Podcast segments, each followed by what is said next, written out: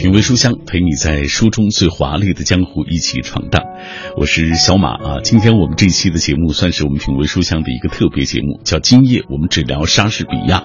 二零一六年是莎士比亚逝世四百周年。莎士比亚一生共创作了一百五十四首十四行诗，三十七部戏剧和一些叙事诗。论诗意，他被称作埃文河畔的游吟诗人，被誉为英格兰民族瑰宝。论剧作，无论是翻译的语种数量，还是在国际舞台上演出的场次和频率，世界上再无第二个人与之匹敌。今晚我们就来聊一聊伟大的剧作家莎士比亚。为了更好的了解他，我们特别请到了来自中国社会科学院文学研究所所长陆建德教授。同时，在节目进行的过程当中，我们也会听到著名演员、曾经多次排演过莎士比亚作品的赵立新老师分享他眼中的莎士比亚作品。的魅力。首先，我们要请出陆建德老师。本期嘉宾陆建德，一九五四年生于杭州，一九七八年考入复旦大学外文系，一九八二年毕业后由国家教委选派留学英国剑桥大学，一九九零年获博士学位，同年年底就职于中国社会科学院外国文学研究所。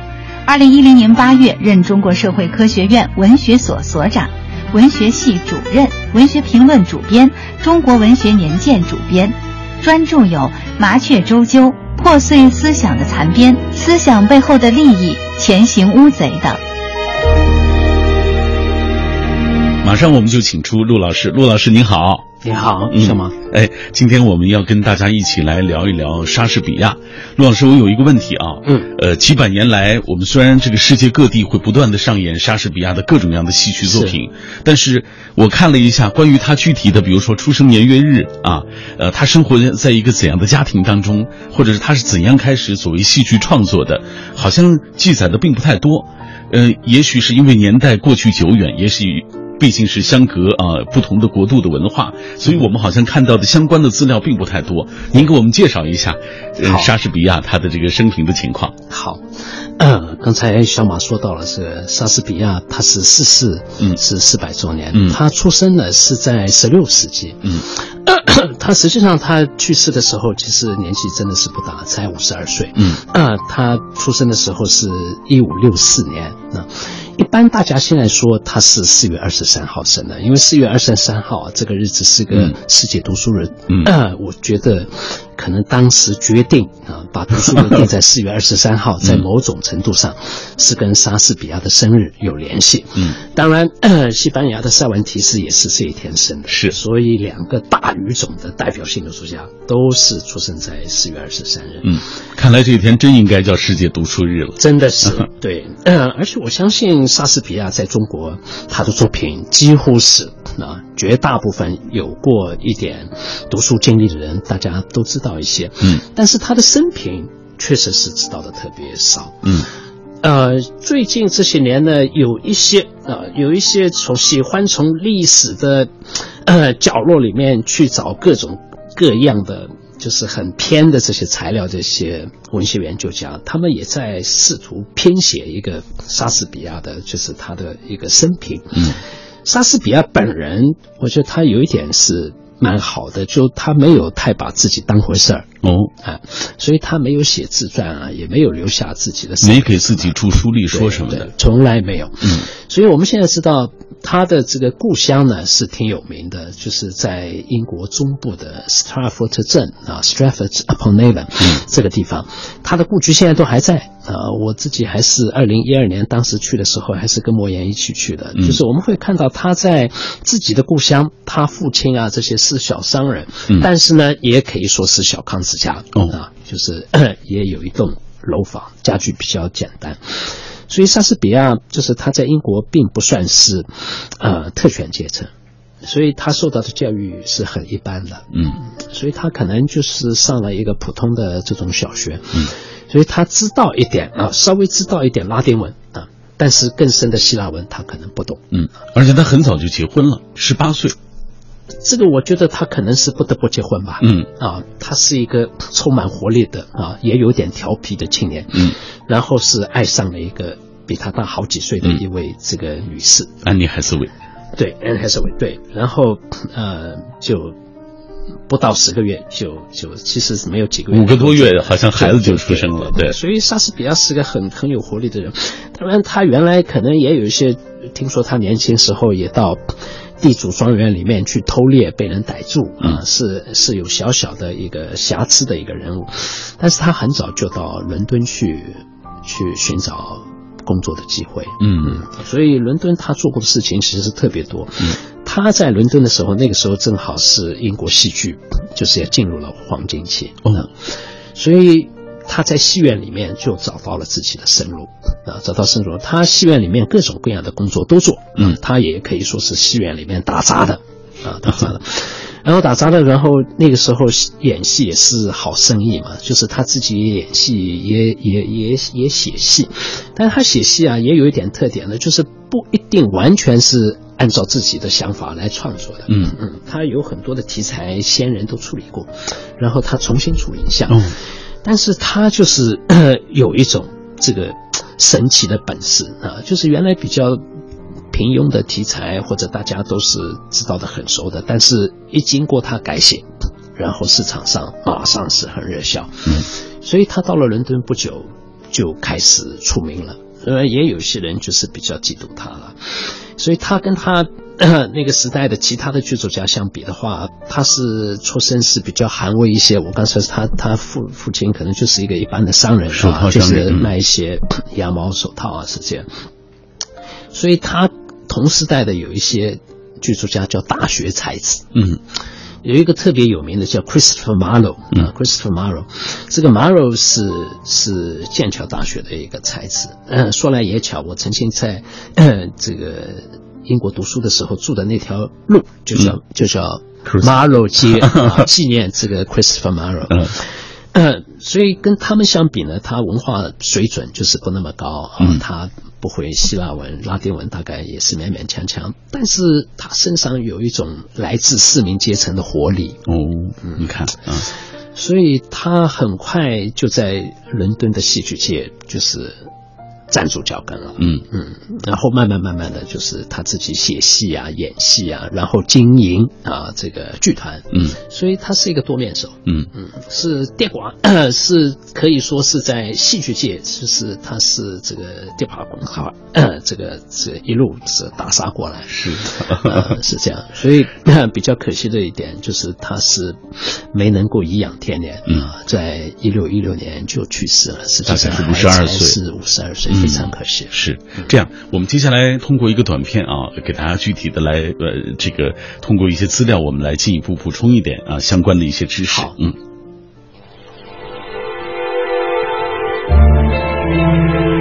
莎士比亚虽为举世闻名的创作天才，我们对于他的生平却所知寥寥。首先，他的确切生日仍然未知。莎士比亚唯一的出生证明材料是教堂的洗礼档案。历史学家查得他的受洗日是一五六四年四月二十六日，故此推断他的生日可能是四月二十三日或前后。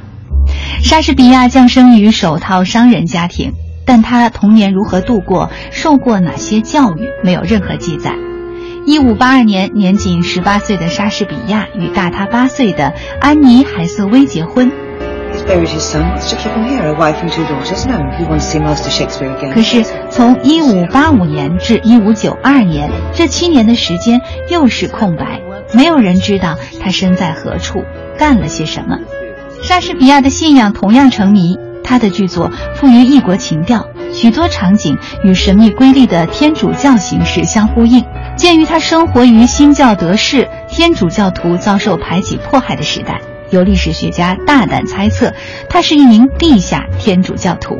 莎士比亚开始创作的准确年份不明，人们只是知道1592年的伦敦舞台上有好几出莎士比亚剧作在上演。同年，大学才子之一罗伯特·格林去世。他留下的遗稿千毁换一致，攻击莎士比亚是一只用我们的羽毛美化了的暴发户乌鸦。这说明莎士比亚此时已经在伦敦戏剧界展露锋芒。一六一六年四月二十三日，莎士比亚去世，那天恰好是他五十二岁的生日。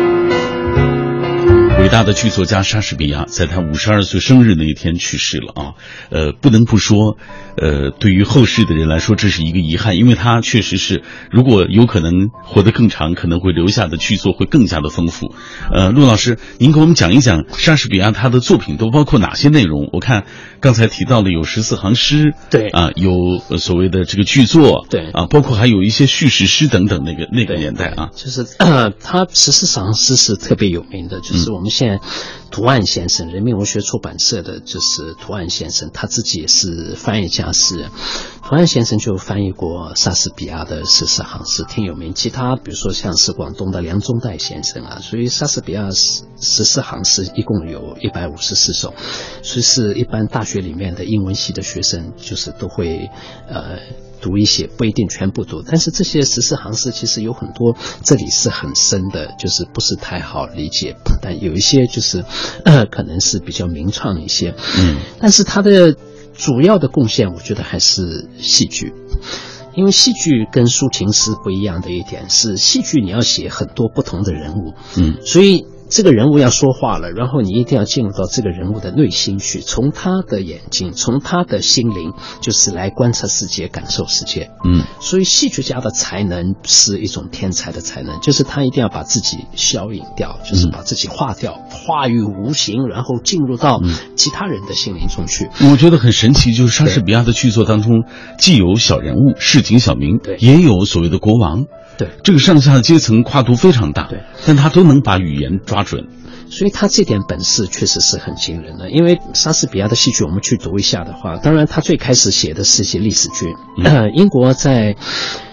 十六世纪的时候写历史剧的话，一般往往就是跟中国一样的，还是以帝王为主的。嗯，但是我们真的是看他的这个历史剧里面，他还有大量的小人物，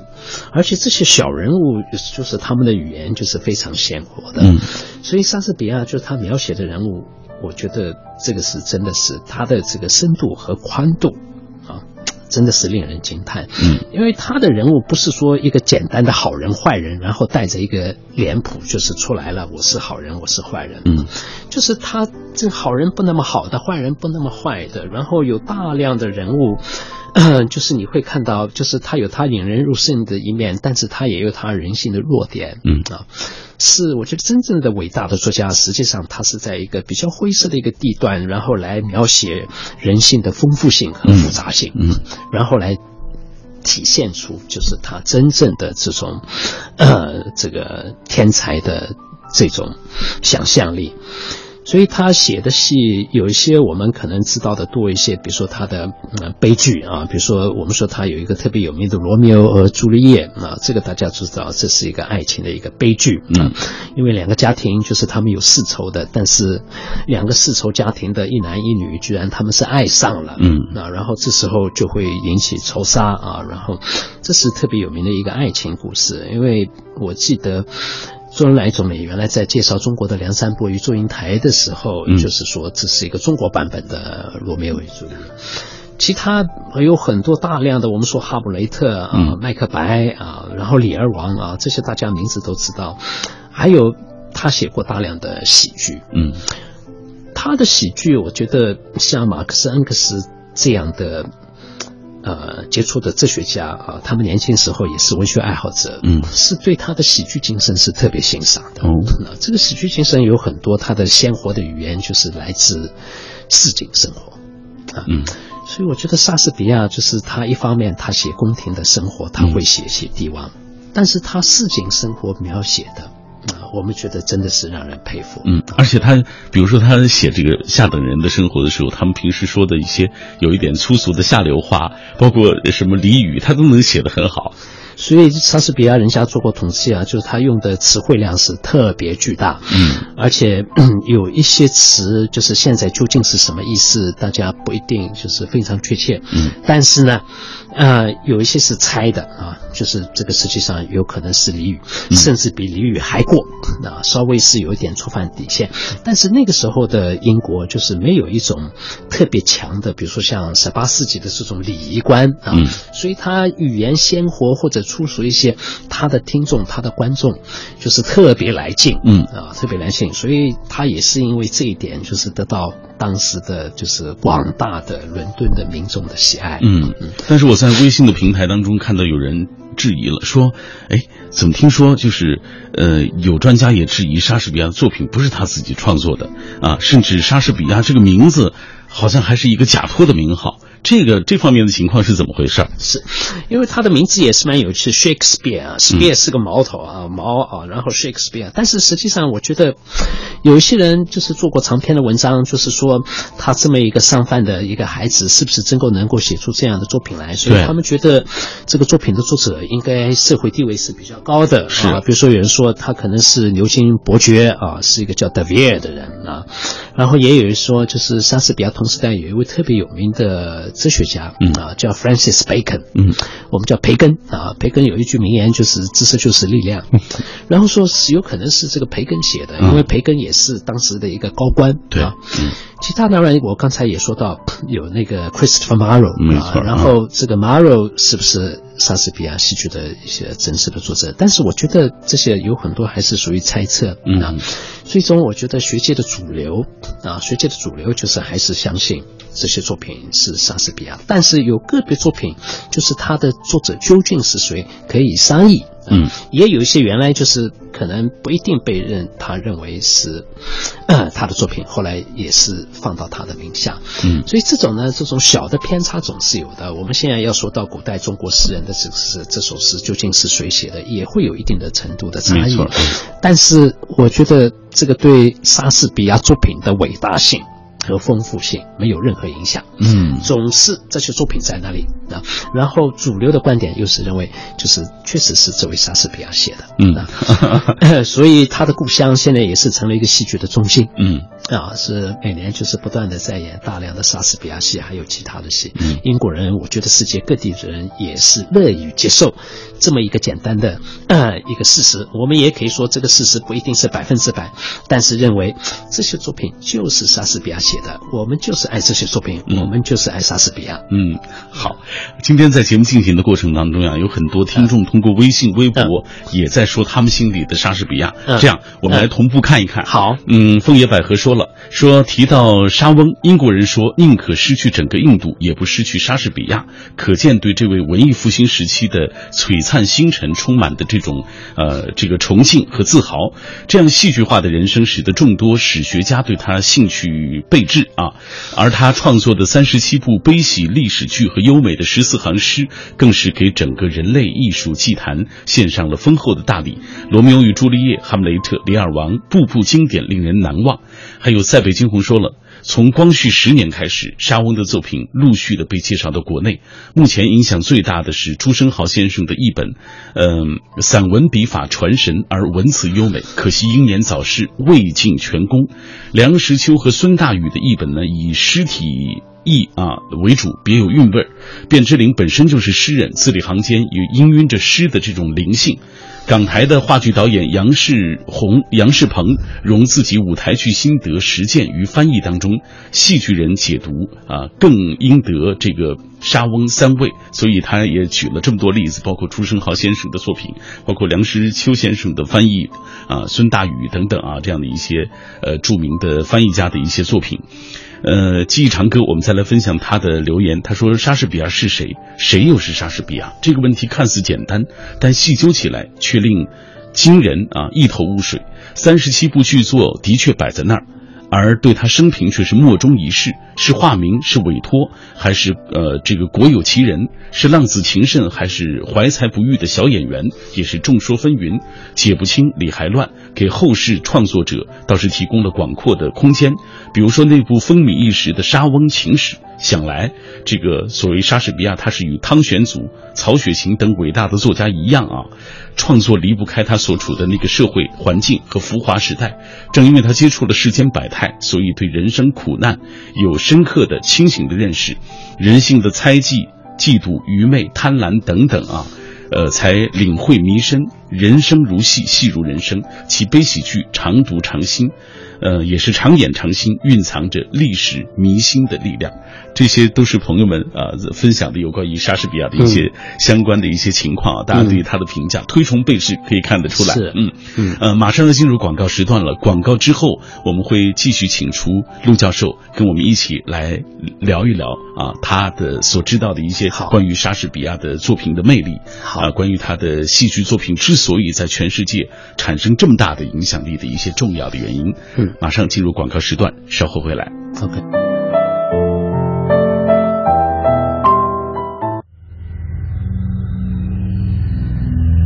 用声音的温度融化黑夜的迷茫，用阅读的力量坚定你对生活的信仰。每晚九点到十点，品味书香，讲述书卷之中那从手边流淌的岁月，讲述书卷背后那熠熠生辉的时光。品味书香，今晚我们只聊莎士比亚。来到我们节目当中的是中国社会科学院文学研究所所长陆建德教授。那关于莎士比亚电波那一端的朋友，你知道关于他的哪些内容？比如说，你看过他的哪些剧作？关于他谜一般的人生啊，你还了解多少？大家都可以在节目进行的过程当中，呃，随时随地的啊，通过微信、微博跟我们来分享。微信参与的方式就是微信公众平台当中搜索“小马读书”这几个字的拼音；微博参与的方式，新浪微博中搜索“品味书香”或者“小马 DJ”，你就可以第一时间在我的直播帖之下给我留言。嗯、这样，陆老师。接下来咱们再看一看大家的留言，因为今天很多朋友在聊他们所知道的这个莎士比亚啊。我们需要回应前面的留言吗？嗯，不一定，可以回应啊。来，呃，这样我们先读这条吧。策杖孤征他说，目前莎翁的读本啊种类繁多，其中影响最大的是人文社的全集本，以朱生豪译本为主。啊，从爱如珍宝的最早的十一卷本、六卷本到新增订的八卷本，以及最近的十一卷全集纪念版，伴随我们徜徉其间一路走来。而译林版和上海译文版啊，全集也是良心点教、诚意奉献。另外，他说兰姆姐弟改写的莎士比亚的戏剧故事集，以及奎勒库奇改写的莎士比亚历史剧的故事集，也是通俗易懂，入门者最合适。你看，还读了不同的版本，嗯。刚才有朋友提到了所谓朱生豪先生的译版啊，包括梁实秋先生的啊，嗯，然后也有人提到这个方平的，就是上海译文出版社的他的译本。这样，呃，陆老师，您给大家讲一讲，您有没有读过这些版本？好，我原来很早的时候就是开始读朱生豪的一本，朱生豪的一本，因为当时发行量非常大，是这样。然后我在社科院外文所工作的时候，当时有一个学生是朱生豪先生的孙女，哦，啊、叫朱小玲，是这样。因为呃，朱生豪是嘉兴人，我觉得他当时在非常困难的情况下翻莎士比亚，这个确实是非常不容易的。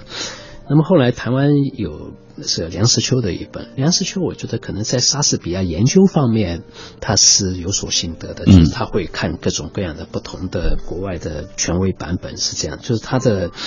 这个外文方面就是资料的丰富性啊，这个可能是朱生豪先生就是不能想象的。嗯，但是朱生豪的他的那种散文体，就是大家读了以后，就是也形成了一个呃一个大家作为来衡量莎士比亚译文好不好的一个无形中的一个标杆。嗯啊。所以，朱生豪确实影响很大。梁实秋呢，又是自己又是文学家，所以他是呃也翻出了就是他特点。而且梁实秋他是翻全了，朱生豪是没翻全，所以人民文学出版社的有一些译本是其他有几位翻，最终是做成一个全集。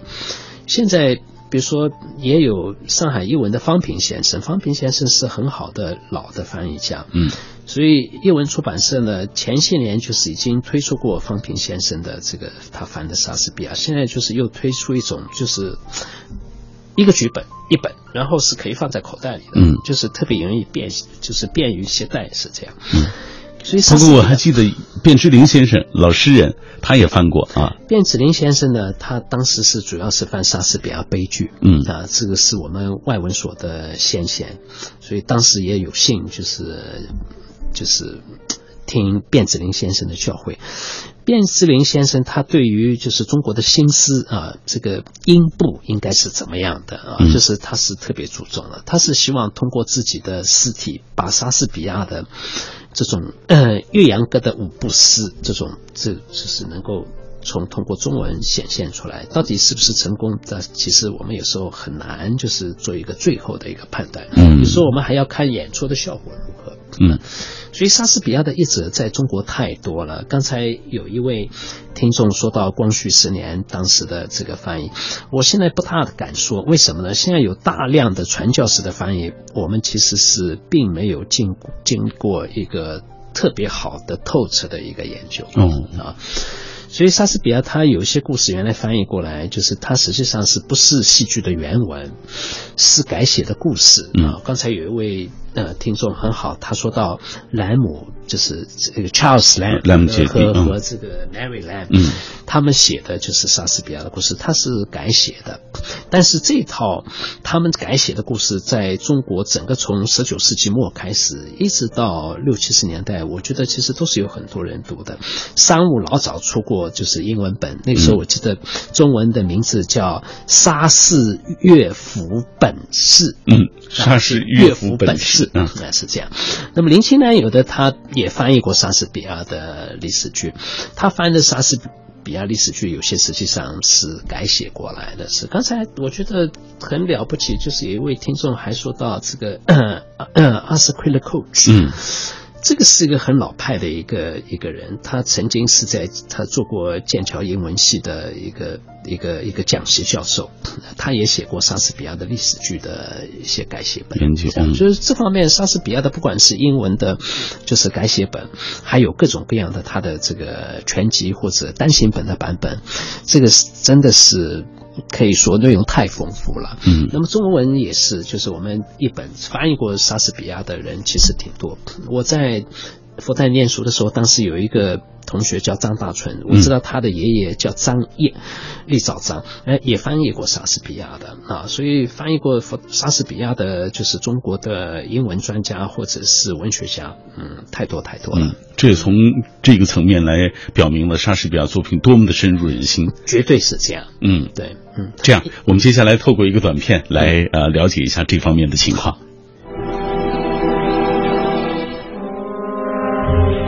这些年，华语世界出版过多套关于莎士比亚的作品，如人民文学出版社一九七八年出版的以朱生豪译本为主体，经过吴兴华、方平等校订，由张毅、黄雨石等补齐的十一卷本；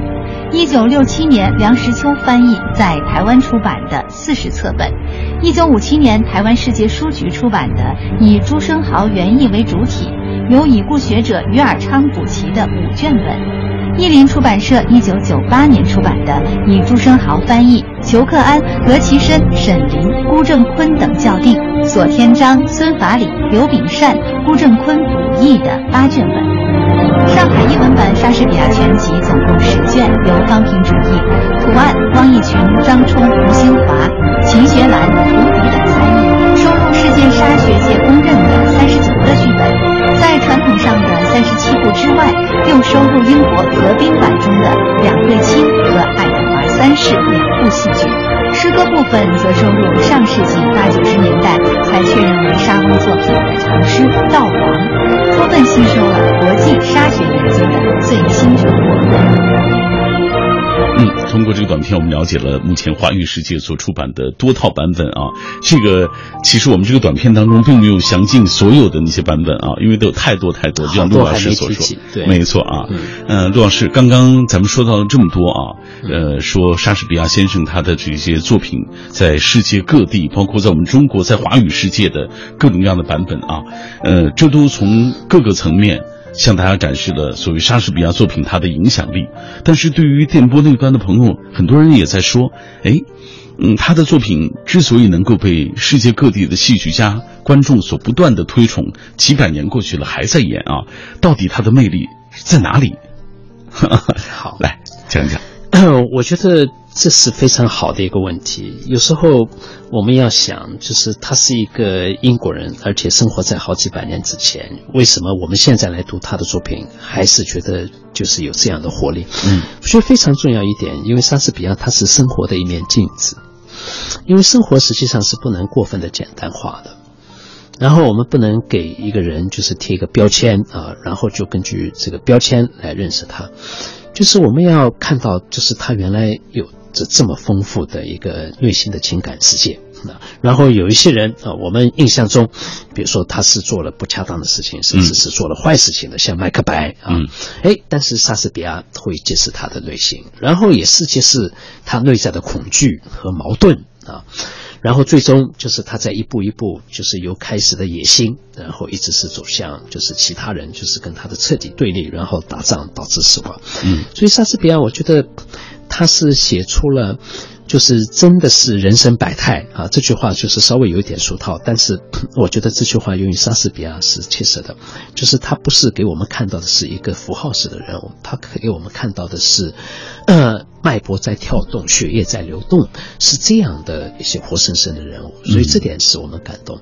还有，我觉得他很重要一点是，他是语言的活力，就是他笔下的人物就是不是很僵硬的啊，就是或者是带着面，就是带着一个好像。出于一个特别简单的一个动机来说话，因为这样的人大家会笑话他的。比如说是《哈姆雷特》里面有一个人物叫 Claudius，啊，就是阿菲利亚的他的父亲，就是他经常会跟哈姆雷特来讲大道理啊，是告诉他人生箴言啊。但是这个效果是有点滑稽的，没错啊，滑稽的。然后大家觉得他话可能都不错，但是最终他是个滑稽的角色，然后大家并不能真正的同情他，他是被哈姆雷特是误杀了，一线。过去不杀了啊，这，所以呃，莎士比亚就是我们不能用一个特别简单的一种，呃，一种阅读的期待，然后想他可能会怎么，他总是会给我们大量的惊喜，嗯啊，有时候他也会颠覆我们的预期。啊，会我们看到，哎，这个满口说起来都是挺像样的话的人，哎，但是他可能是一个平庸的人啊。然后有一些人，你看他，哎，就是好像有点不大正经的啊。比如说他有一个喜剧人物叫 Falstaff，嗯，哎，这个人喜欢吹牛啊，然后实际上在一打仗的时候，就是他是拔腿就跑的，胆小鬼啊，胆小鬼啊。然后就是他又跟这个村里的妇女啊，然后有种种就是他想象中的。啊，想象中的这种艳遇啊，实际上也不是真的是这样。哎，但是他在很多场合下，就是他也会说一些聪明话。嗯，然后我们也会看到他心理活动的复杂性。是，就是他要给自己做的不太体面的事情，寻找一个比较好的一个说法。哦，这个人物是你不讨厌？你觉得这个绝对不讨厌？对，绝对不讨厌。就是大家看了之后是哈哈大笑的，而且觉得也是蛮亲切的。对，所以莎士比亚他有这种本事的。嗯，所以他笔下就是特别简单的好人和坏人，我就觉得不太多。即使有的坏人，比如说我们看呃《奥赛罗》里面啊，里面有一个这个伊阿古啊，这个人是个坏人，但是你会发现就是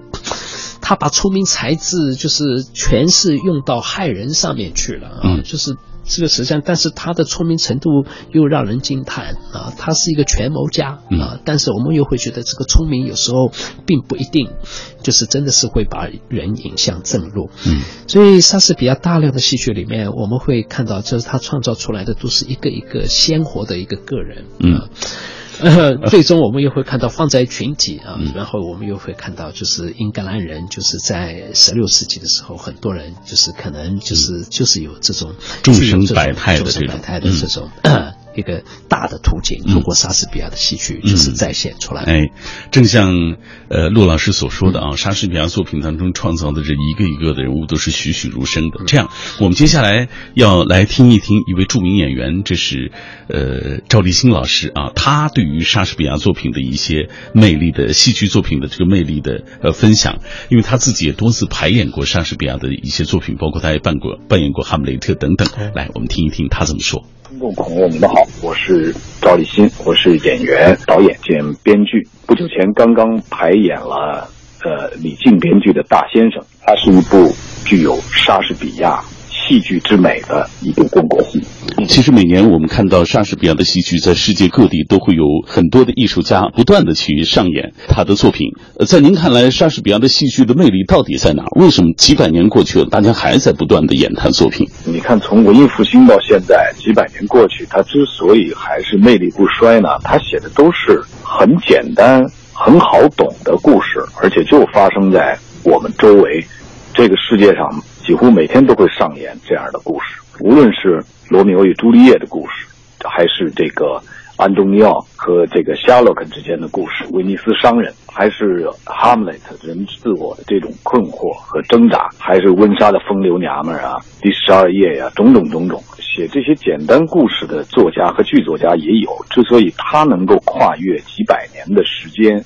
跨越从英伦三岛一直到全世界的这个空间呢，我想它的主要魅力，除了百姓们能够耳熟能详，这些事情就在自己周围发生，这些爱恨情仇啊、阴谋啊、篡权夺位啊、争夺财富啊以外呢，就是他语言的魅力，就是莎士比亚把英语这门语言的魅力发挥到了极处，应该没有人能出其右。我们到今天很难举出第二个使用英文写作的剧作家。能够比莎士比亚剧作更为光彩夺目，或者是让人久久难忘的。他的这个剧作里边利用英文有一个最大的特点，就是它具有诗句的性质。莎士比亚的十四行诗啊，听起来好像有一点高大上，但实际上呢，它又很跟民间相近。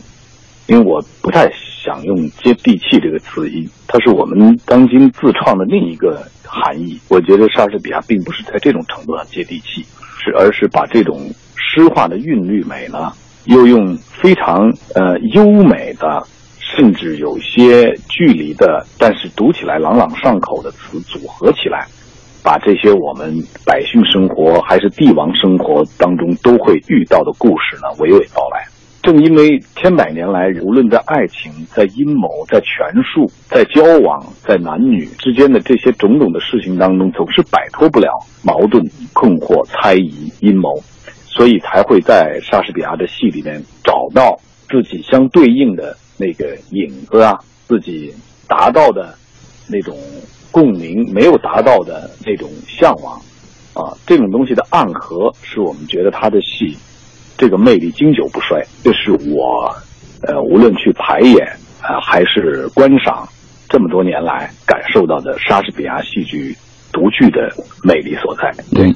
也正因为如此啊，他是一个英国的戏剧家，但他的作品其实已经跨越国界了。对，尤其是他的几部名著，一年当中如果有人做一个统计的话，恐怕有至少十个以上国家在排同一部，比方说《哈姆雷特》。比方说《马克白斯》《李尔王》《安东尼和克里奥克特拉》这些经典剧作，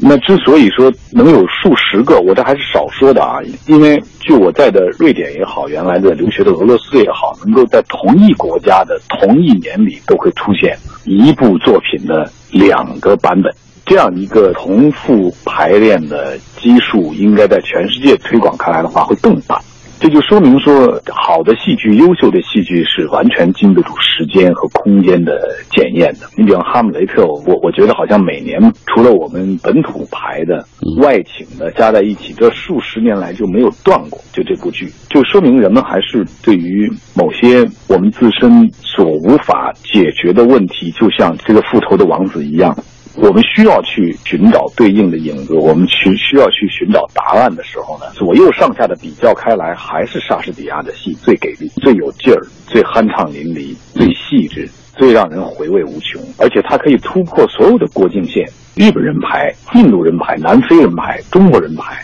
拉美人牌，都好像没有说巨大的陌生感。我觉得这是伟大作品的一个共通的特点。那赵立新老师，您自己有没有演过莎士比亚的作品？有啊，《哈姆雷特》我就演过啊，啊，包括我们排过《麦克白斯》在学校的时候也有。咱们就说《哈姆雷特》，好多人解读《哈姆雷特》，其实角度也不一样啊。大家看这个戏，接收到的讯息也不一样，因为每个人都有不同的这个生活的背景，他可能和自己结合之后，他看到的 就会是不同的形象。对啊，就像我们老说一千个人有一千个哈姆雷特，所以我想这就是经典作品的一多异性。是的，其实每一个人看到的是不同的面。对他给你留有更多更广的空间，就是他像一个水晶，一颗钻石，它有好多个棱面，就像你刚才说的。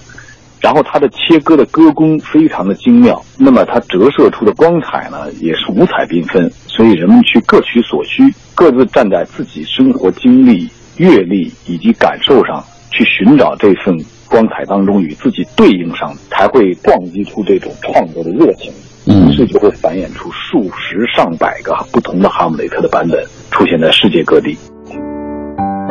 嗯，刚刚我们听到的是著名演员赵立新啊，为大家来讲述了他所理解的莎士比亚作品的这个魅力。我们同步关注一下大家的留言。荷兰鸣笛说：“恐怕没有哪一位戏剧家。”如沙翁般让世人放不下。四百年过去了，至今其人其作仍被常常念及。无论是激情四溢的少男、妙龄怀春的少女，还是阅尽春色的老人，是英伦的本土，还是域外他乡，都在他的剧作当中找到心灵契合。沙翁啊，他说他的沙呃沙剧如春，诗意暖心；如夏，奔涌澎湃；如秋，内敛深沉；如冬，冷峻苍凉。不知道多少人沉浸其中。嗯，犹是沙翁剧里人，舞台剧、影视剧、动画片，或者原汁原味、忠实传达，或者是剑走偏锋、旧瓶新酒。杀剧是用来传承的、崇敬的，也是用来颠覆的、恶搞的。经典的魅力就在这一次次的咀嚼当中，而且品出了不同以往的况味。你看，这就说明这个所谓经典作品它这个魅力啊，这么多年过去了不过时啊，这是我们今天好像。能够不断的说起这个莎士比亚作品的魅力的重要原因，就是它其实总能够在不同的年代当中找到和我们生活相映照的东西。嗯哼，嗯哼，对，我觉得 一方面，刚才我觉得赵先生讲的非常对的，这个哈姆雷特可以有一千个，嗯，甚至更多的版本。还有一点，我觉得莎士比亚他也是通过不断的演出、不断的改写，嗯，来获取新的生命。因为有很多演出，他的这个背景、服装，就是给你一些现代感，嗯，甚至是当代感，但是他的台词还是莎士比亚的，嗯，所以这个观众一看了以后，实际上有一个冲击，嗯。啊，因为开始我们会第一个反应是这是时代错误，对。他的时候怎么可能戴手表，嗯，怎么能穿现代的衣服？啊？但是。慢慢慢慢，随着剧情的发展，我们怎好像就是在莎士比亚所描写的世界，跟某一个时期，比如说是二十世纪三十年代，哎，发生了某种重合，嗯，所以这种新的、这种不断的新的演出，就是给莎士比亚巨大的活力。而且还有一些作家，我觉得是他们是太爱莎士比亚了，比如说呃，我们知道《沙翁情史》这电影，就是他的这个剧本啊，就是他的这个脚本啊，嗯，是英国当代很好的一个剧作家，呃，叫斯多帕啊，Tom Stoppard，就是他他写的，嗯，然后这个 Stoppard 他也根据哈姆雷特这个故事里面两个小人物啊，就是哈姆雷特的当年读书的时候的同学，嗯，就是这两个人就是出现在戏里面，他们呢是受着哈姆雷特这个这个国王他的叔叔的命令要来监视哈姆雷特，嗯。但是最终他们是死于非命啊，就是他们在船上后来到英格兰去，然后被英格兰杀死了，呃，被国王杀死了。但是他们这两个人从他们的角度来看，生命太悲催了啊，就是他是莫名其妙的，就是被扔入到一个通向死亡的槽道。嗯，所以这个斯多帕也写过，他们就是这两个根据他的同学以他们的视角，以他们的感受来写故事。所以这又给他莎士比亚的这个哈姆雷特有一个新的生命，嗯他是要来讲生命的荒诞。没错，美国小说家厄普代克他也来写过，他写哈姆雷特的他的叔叔就是现在的国王，嗯，和哈姆雷特母亲他们的爱情故事，然后他暗含着批评哈姆雷特他自己的生父，嗯。他的父亲，嗯，